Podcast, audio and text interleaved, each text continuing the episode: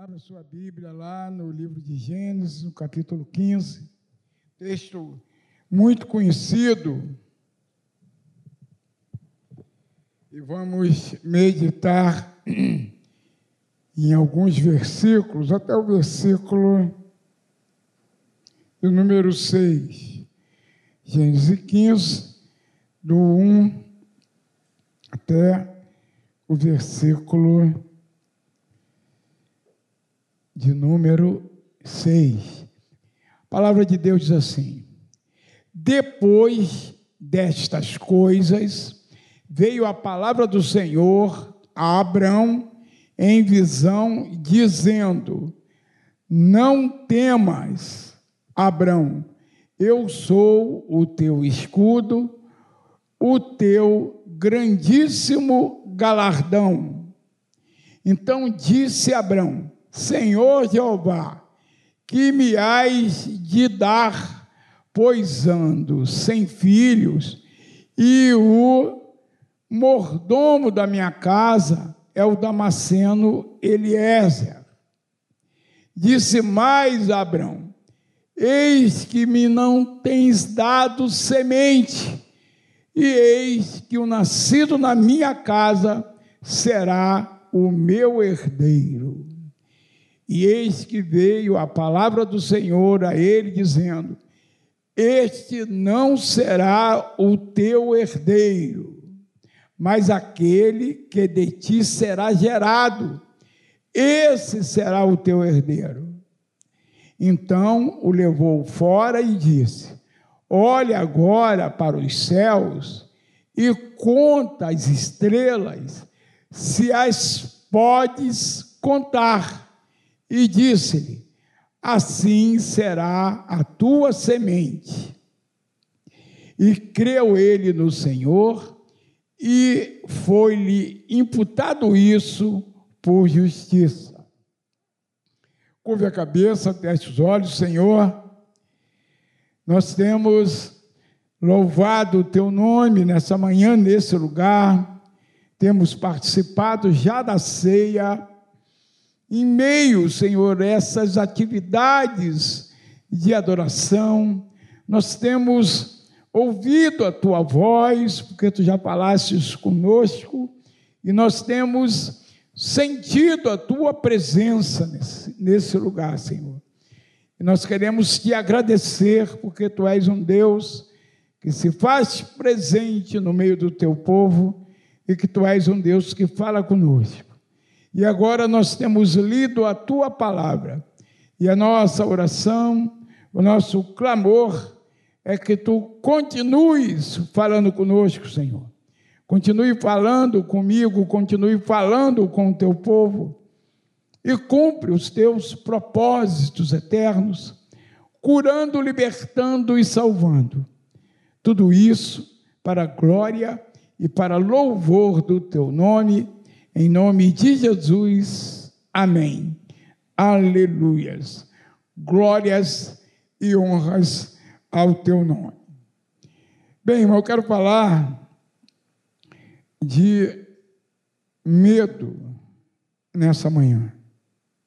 Viver dá medo, né? Em muitos momentos. De repente, um povo que vive tranquilamente em suas casas e tem que abandonar tudo e fugir porque a guerra explodiu. Inclusive, um número significativo de brasileiros lá na Ucrânia, né? Estão fugindo da guerra. Alguns, eu vi uma reportagem ontem, até sem possibilidade de sair porque a cidade que eles estão está completamente cercada. Né? Não se esperava que isso fosse acontecer em pleno século 21, principalmente depois de dois anos de pandemia que assustou muita gente, que enlutou muitos lares e que ainda repercute na vida de muita gente que ainda está com síndrome de pânico, por conta disso. Gente que não sai de casa até hoje, passado dois anos, né? E tudo isso assusta, tudo isso dá medo. E nós passamos boa parte da nossa vida lutando contra circunstâncias e situações que provocam medo. Né? Se a gente fosse pensar assim, logicamente, colocar os pés fora do portão já dá medo. E muita gente está sendo acometido por esse medo nos nossos dias. O medo ele pode ser terapêutico, né? Bom. O medo pode ser bom em alguns momentos. Ele faz parte daquele processo do instinto de preservação. Uma criança que bota a mão no fogo, ela não vai repetir o gesto, porque vai queimar e ela vai ficar com medo do fogo. Ou outros que enfiam aqueles, aqueles grampos né, que se usavam antigamente de cabelo no buraco da, ali do, do, do, da tomada, né? E aí toma aquele choque, não vai fazer isso de novo. Eu conheço gente que fazia isso. E um negócio lá no, na tomada, ai, dava aquele grito. É verdade. Então dá medo, é terapêutico, é terapêutico dá, é, você não fazer essas coisas por causa do medo, dá, é terapêutico. Mas tem também outros medos, transitar pela linha vermelha, amarela, Washington Luiz, viaduto, Avenida Brasil, principalmente à noite, dá medo, né? Dá medo. Eu já, hoje eu transito um pouco menos, São João é mais perto da minha casa. Mas imagine do Jardim Primavera, ali da Vila Maria Helena, até Campo Grande e de volta. Eu vi coisas que vocês não imaginam. Da minha casa até Copacabana no horário de rush, tá? Eu já fiquei parado com a gente do lado e aí o tiroteio se desenvolvia ali na área da maré e aí já se começava a procurar se ela estava ferida, passava a mão no rosto, passava a mão na cabeça. Olha para mim, para que eu vou olhar para ver se eu estou ferida aqui? É, certa vez, na altura da maré, o meu para-brisa ele trincou de um lado ao outro. Claro que eu não parei, fui embora. Chegando lá, na época tinha um, um diácono que estava sempre na porta, é, ali da saída do Teatro da Praia, olhou meu carro e foi lá. que foi isso, pastor? Eu falei, não sei. Aí ele olhou, aí foi lá, pegou um canivete, começou a a futucar no canto ali da, da, da coluna do lado do motorista e tirou um projétil. Isso aqui foi uma bala, bem alguns centímetros para o lado direito, pegava no meu peito. Então dá medo, né? Dá medo em certas circunstâncias. Se você puder evitar, é bom, principalmente à noite.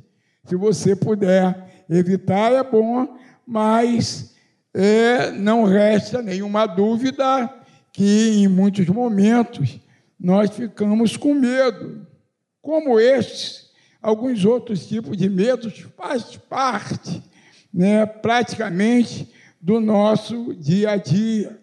Como já disse, a gente já nasce com alguns tipos de medo que é, faz parte né, do instinto de preservação. E eu defino medo assim: medo, para mim, é fenômeno da razão que se acovarda diante do desconhecido ou de um perigo iminente, né? No caso de Abraão, ele estava com medo do que a vida pudesse lhe reservar, medo do desconhecido, do que virá amanhã, ou do que será o amanhã, como canta aí o, o, o poeta popular. Né? O medo dele também era um medo de descrer em Deus, de confiar nas promessas de Deus E esse medo, em muitas circunstâncias, em muitas situações, muitas vezes nos atinge também descrer nas promessas de Deus, né? Descrer quando eu quando eu quando eu tive um encontro com Jesus, eu era muito descrente, né? E aí eu tive um encontro assim sobrenatural com Jesus. A gente estava passando por uma crise muito grande. E aí você começou a ir numa reunião de oração lá no Jardim Primavera, próximo a onde é a igreja hoje.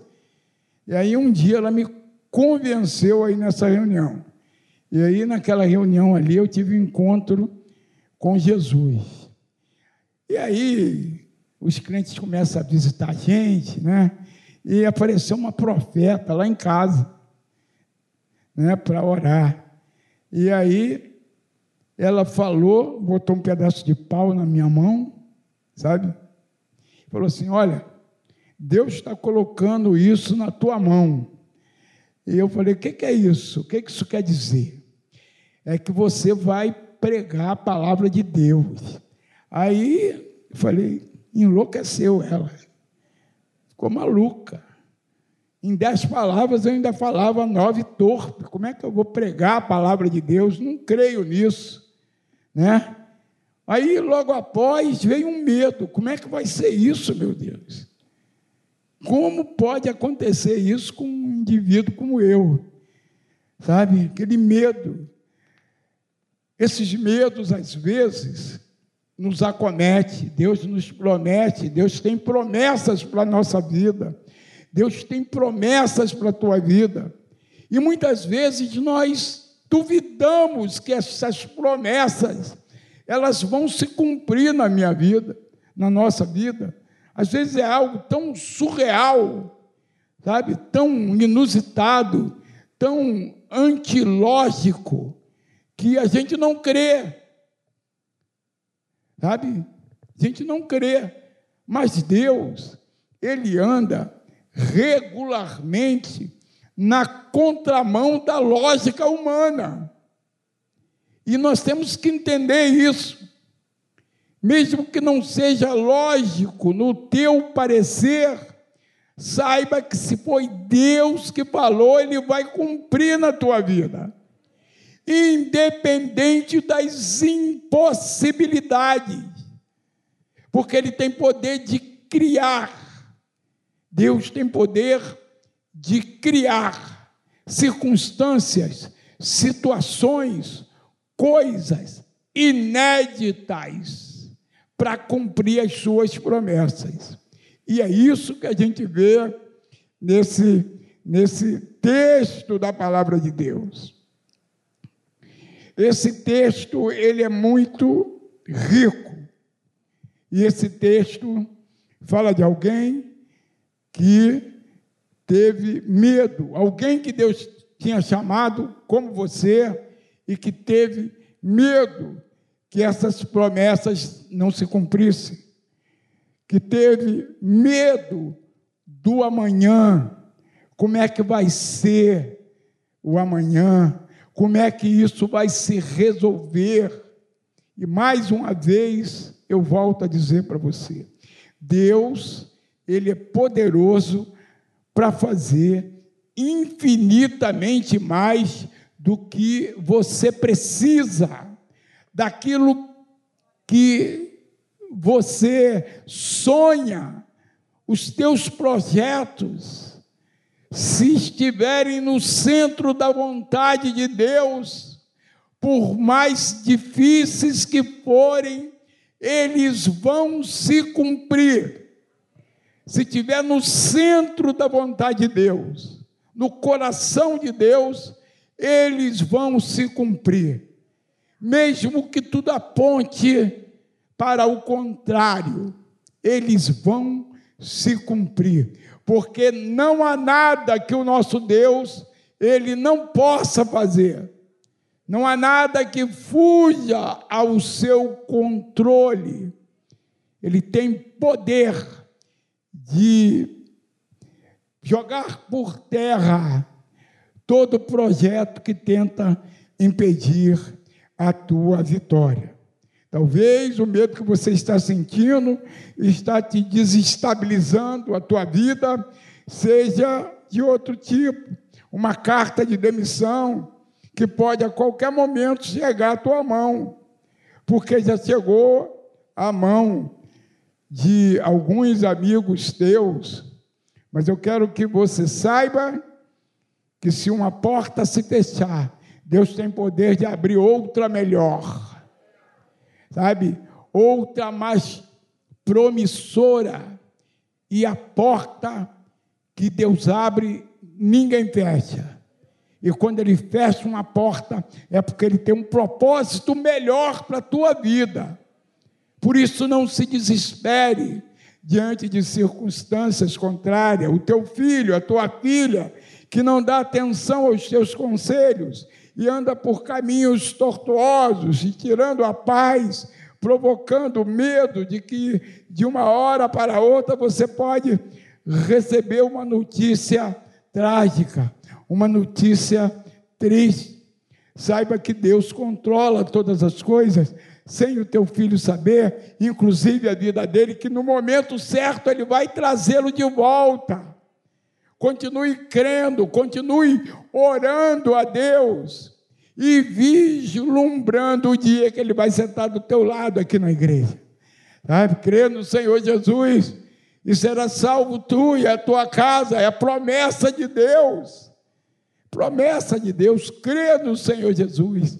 Faz a tua parte, crê em Jesus, ora pelo teu filho, jejue pelo teu filho, e você vai vê-lo um dia glorificando o nome do Deus Todo-Poderoso.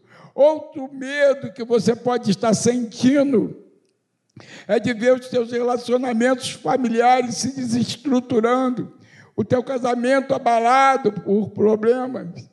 Sabe, irmãos, se nós fôssemos enumerar todas as situações que dão medo, é, esse dia seria pouco, porque elas são muitos, são muitas as situações, mas Deus é maior do que todas elas.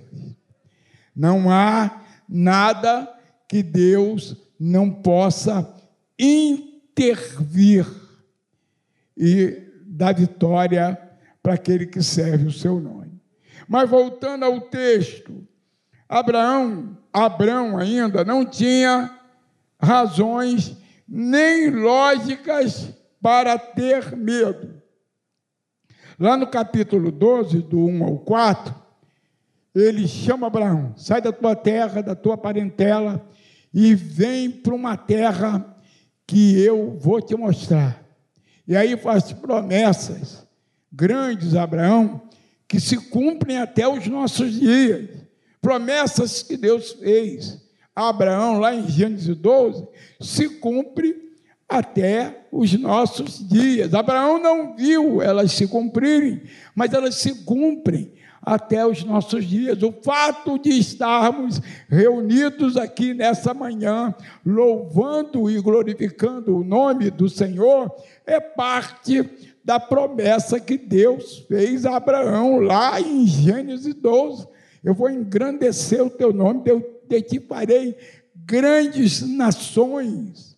Nós fazemos parte dessas nações que seriam alcançadas através também da fé de Abraão. Do 13, no capítulo 13, do 14 ao 18, Deus ele renova essas promessas a Abraão.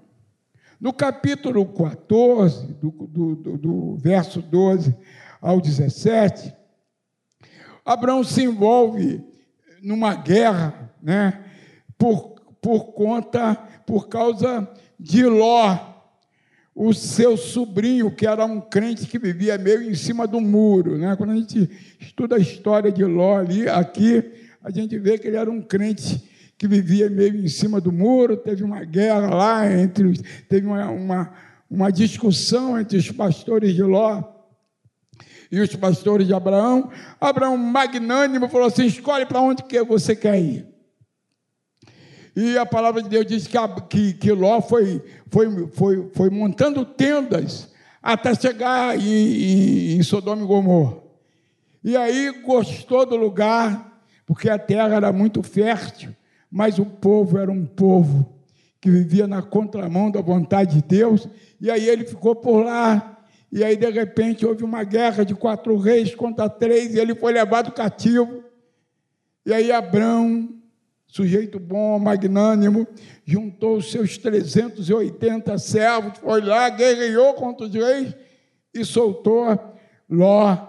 Né? E aí, após isso, ele teve um encontro memorável com um personagem muito enigmático. Está lá no, no capítulo 14, versículos de 18 a 20, um, um, um, um tipo de Cristo, Melquisedeque, rei de Salém, um tipo de Cristo que muitos teólogos dizem que, que foi uma teofania. E esse personagem é um personagem muito importante, é um personagem pouco estudado, né? principalmente nos cursos de teologia, mas ele é um personagem muito importante. Ele é venerado no judaísmo, no cristianismo, no mormonismo, no islamismo e até na teosofia. Né? Ele é venerado na Igreja Católica, inclusive também. E aí, o texto que nós lemos assim: depois destas coisas, Deus vem e diz a Abraão: Não temas, Abraão, não temas. Depois dessas coisas, veio a palavra do Senhor a Abraão em visão, dizendo: Não temas, Abraão, eu sou o teu escudo, o seu grandíssimo galardão. Abraão, ele não tinha razões, como eu disse, objetivas para ter medo. Deus já tinha provado para ele que era com ele, que estava com ele. Deus mesmo naquela peregrinação, não tinha abandonado Abraão, sabe? Ele tinha vencido todos os outros obstáculos. Qual seria o medo de Abraão? Insegurança material. É o primeiro medo que ele teve, que eu acredito que ele teve, né? E que o desestabilizou Abraão teve a tentação de duvidar das promessas que Deus lhe havia feito. Né? Mas, voltando um pouco ao texto, um pouco antes, é, tem uma outra verdade muito interessante que a gente observa nesse texto. Depois desse encontro memorável com Melquisedeque, que ele dá o dízimo para Melquisedeque, inclusive tem muita gente aí que diz que o dízimo é da lei, o dízimo é anterior à lei, bem anterior à lei, sabe? Primeira vez que a gente vê a citação é nesse fato de Abraão ter tido esse encontro com esse, com esse personagem enigmático e ter devolvido para ele o dízimo. Isso quer dizer que, que o Melquisedeque era maior que Abrão. Esse é o primeiro fato. O segundo fato é que ele não tinha razão objetiva e ele não tinha comentado também com ninguém. A Bíblia não diz que ele reclamou lá com Sara. Pois é, a gente já está velho, eu vou fazer cem, você também já não reúne as condições para ser mãe e a gente está peregrino, a gente não tem escritura da terra, ele não tinha escritura da terra, o tempo passava e ele não tinha escritura da terra, segurança material, né? Mas ele não falou para ninguém, mas o Deus que sonda os corações, viu isso no coração, o medo de Abraão. De repente você não tem falado com ninguém acerca dos teus medos, nem com a tua esposa, nem com o teu esposo, nem com teu filho, nem com teu maior amigo. Mas eu quero dizer para você que Deus está sondando o teu coração nessa manhã e quer tirar esse medo do teu coração que de repente está te desestabilizando. Olha o que o texto diz: depois dessas coisas, veio a palavra do Senhor a Abraão dizendo: Não temas, Abraão, não fique com medo por causa das circunstâncias, das coisas que você ainda não viu acontecer. No momento certo, vai se realizar os teus sonhos. No momento certo, vai se realizar os teus sonhos. Nem antes e nem depois, porque Deus tem um tempo determinado para todas as coisas. O provérbio diz que há um tempo determinado para todas as coisas, e no tempo certo a promessa de Deus vai se cumprir na tua vida. Esse texto, como eu disse, ele é muito rico, a gente vai pregando e vai lembrando de alguns, de alguns detalhes, e a gente entende como é maravilhoso o nosso Deus, que sem emitirmos nenhuma palavra, nenhuma reclamação, Ele vê o nosso medo e Ele nos ajuda na caminhada, entendendo que Ele é poderoso para fazer o que promete. Sabe? Então não desista. Se Deus prometeu, vai se cumprir. Palavra de Deus diz: entrega o teu caminho ao Senhor, confia nele, e o mais ele fará. O mais é aquilo que você não pode fazer, que a ciência não tem capacidade de realizar. Esse é o mais, é aquilo que a gente não pode fazer. Mas Abraão estava com medo, esse fato dava medo. Isso pode estar acontecendo na sua vida. Em Ur dos Caldeus, ele tinha estabilidade, o negócio ia bem, né? mas era um negócio que desagradava a Deus. Segundo os teólogos, ele era de uma família que fabricava a imagem. E em todos os tempos né, da história da humanidade, fabricar imagem sempre deu dinheiro que o diga lá os padres de Aparecida do Norte lá, que a arrecadação não é só no dia 12 de outubro, não, o ano todo é imensa. Fabricando velho, eles fabricam vela lá embaixo do sol, fabricando velho, fabricando imagem. E aí Abraão larga toda, ele decide largar todo aquele negócio lucrativo, segue a Deus, mas mesmo assim o tempo passa. Ele foi chamado com 75 anos e já está com quase 100, e ele não tem escritura da terra, ele não tem um lugar fixo aí. A gente vê só Abraão armando tendas, mas tinha uma diferença. Ele armava tenda mas armava altares também. E nesses altares ele se derramava diante de Deus. Por isso que Deus viu os seus medos, sabe? Se derrame diante de Deus. Ao, invés de construir ou ter a vontade de construir impérios, construa altares onde você pode se derramar na presença de Deus. Foi isso que ele fez, ele construía altares. E isso, o tempo foi passando, ele não via as coisas acontecer e ele ficou com medo. Outro medo que desestabilizou Abraão, né, como eu já disse, foi entrado em dias, Sara também, ela não reunia mais as possibilidades biológicas de reproduzir, ele estava com medo de que a promessa da posteridade numerosa não se cumprisse na vida dele. Tanto que ele se derrama aqui diante. Disse mais Abraão: Eis que não me tens dado semente, e eis que o nascido da minha casa será o meu herdeiro. Fica claro aí o medo de Abraão, a insegurança de ter a esperança da, da felicidade adiada, cada vez mais de longe, pode ter tirado a paz de Abraão.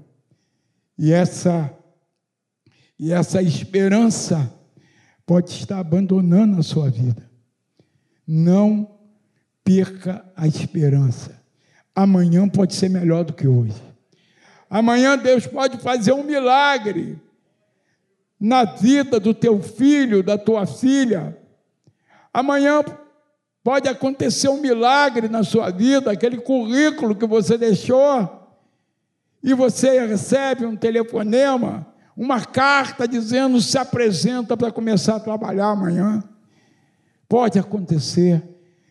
O milagre pode já estar acontecendo na tua vida e você nem sabe. Porque o Deus que nós servimos é um Deus que nos surpreende constantemente, sabe? Ele tem poder de nos surpreender com algo novo, com algo inusitado. Deus já tinha preparado tudo para a vida de Abraão. Se ele pudesse, naquela época, né, vislumbrar tudo que acontece no mundo, a igreja evangélica, puxante, glorificando o seu nome, o nome do Senhor, e falando acerca da sua fé, eu creio que ele exultaria muito. Nós temos esse privilégio quando entramos pelo túnel, pela janela da história, né? E vemos todo, tudo aquilo que aconteceu nesses 3.500 anos. A gente vê como Deus é maravilhoso, como Deus é tremendo, um Deus que cumpre as suas promessas através dos séculos, como cumpriu as suas promessas na vida daquele homem através dos séculos. Deus nos conhece, Ele conhece o íntimo do nosso ser, o íntimo do teu ser. E aí no verso 4 ele diz assim para Abraão: E eis que veio a palavra do Senhor a ele, dizendo: Este não será o teu herdeiro, mas aquele que de ti será gerado, esse será o teu herdeiro. No verso 3 ele diz: Eis que não me tens dado semente, e eis que o nascido da minha casa será o meu herdeiro. E aí veio a palavra do Senhor a ele, dizendo: Esse não será o teu herdeiro, mas aquele que de ti será gerado, esse será o teu herdeiro. E aí fala para ele assim: Ó vem para fora, sai de dentro da tenda. Em outras palavras, esqueça os teus próprios conceitos acerca de mim. Esqueça as tuas fragilidades.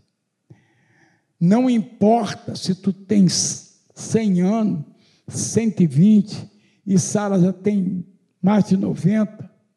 Não importa se as condições biológicas de Sara não permitem ela conceber, porque assim como fui eu que te fiz, fui eu que fiz Sara, eu posso restaurar tudo, esses órgãos que estão, que nunca funcionaram, eu posso fazer eles funcionar. Essa essa enfermidade que o médico falou que você vai ter que tomar remédio a vida toda, que ele não garante nada, Deus pode fazer um órgão novo. Sou diabético, mas eu sonho com um pâncreas novo, que vai produzir insulina, e eu vou poder comer um pudim de uma vez só. Eu creio nisso, irmão. Eu creio. De repente eu vou dar uma picada no meu dedo assim e dar 80. Eu vou saber que foi Deus que fez, porque a medicina ela é incapaz de fazer.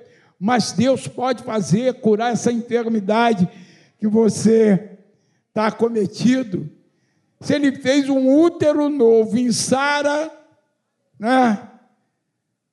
Renovou Abraão, lá na frente, não dá tempo, mas você conhece a história. Por que, que ele não pode fazer isso com você?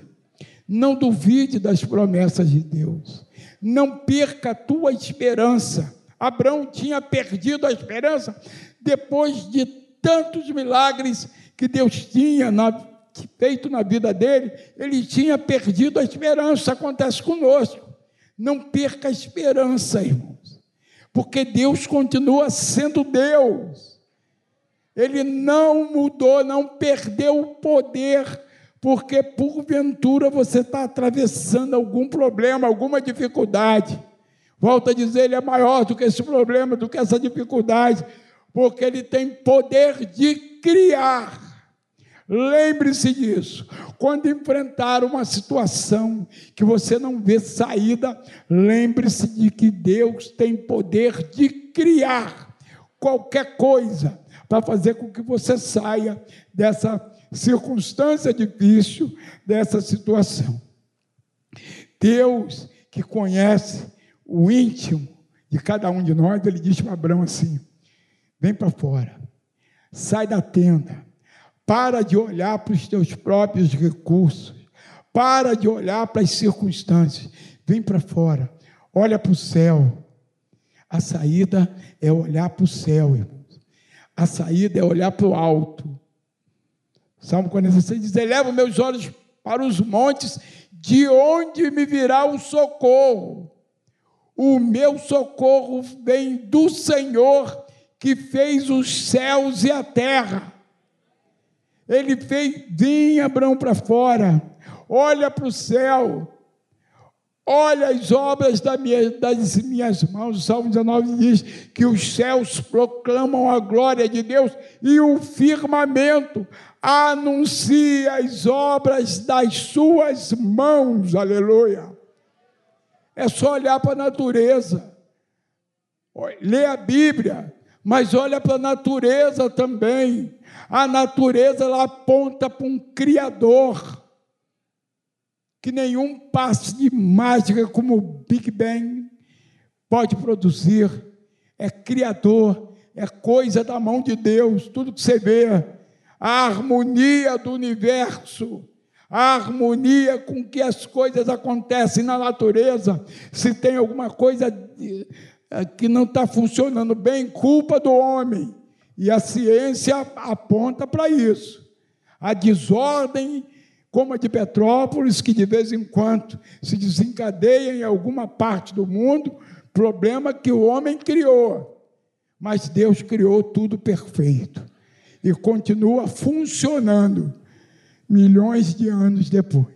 Então ele diz para Abraão: sai para fora e olha para a criação. Não dê um papiro para ele ler lá a palavra de Deus. Não precisa, nesse momento nem precisa. Nós precisamos, nesse momento precisa não. Olha para o céu, olha para as estrelas. A sua descendência será maior do que isso aí que você não pode contar. E hoje a gente vê os cristãos espalhados pelo mundo todo, lá na Ucrânia, no momento de crise, no momento difícil, eles estão reunidos louvando e glorificando o nome do Senhor.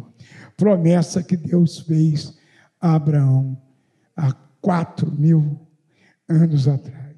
E aí, terminando, são meio-dia, o verso seu 6 diz assim: E creu ele no Senhor, e foi-lhe imputado isso por justiça.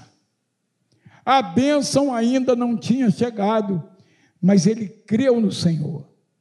O milagre que tanto ele aguardava ainda não tinha sido realizado, mas ele creu no Senhor.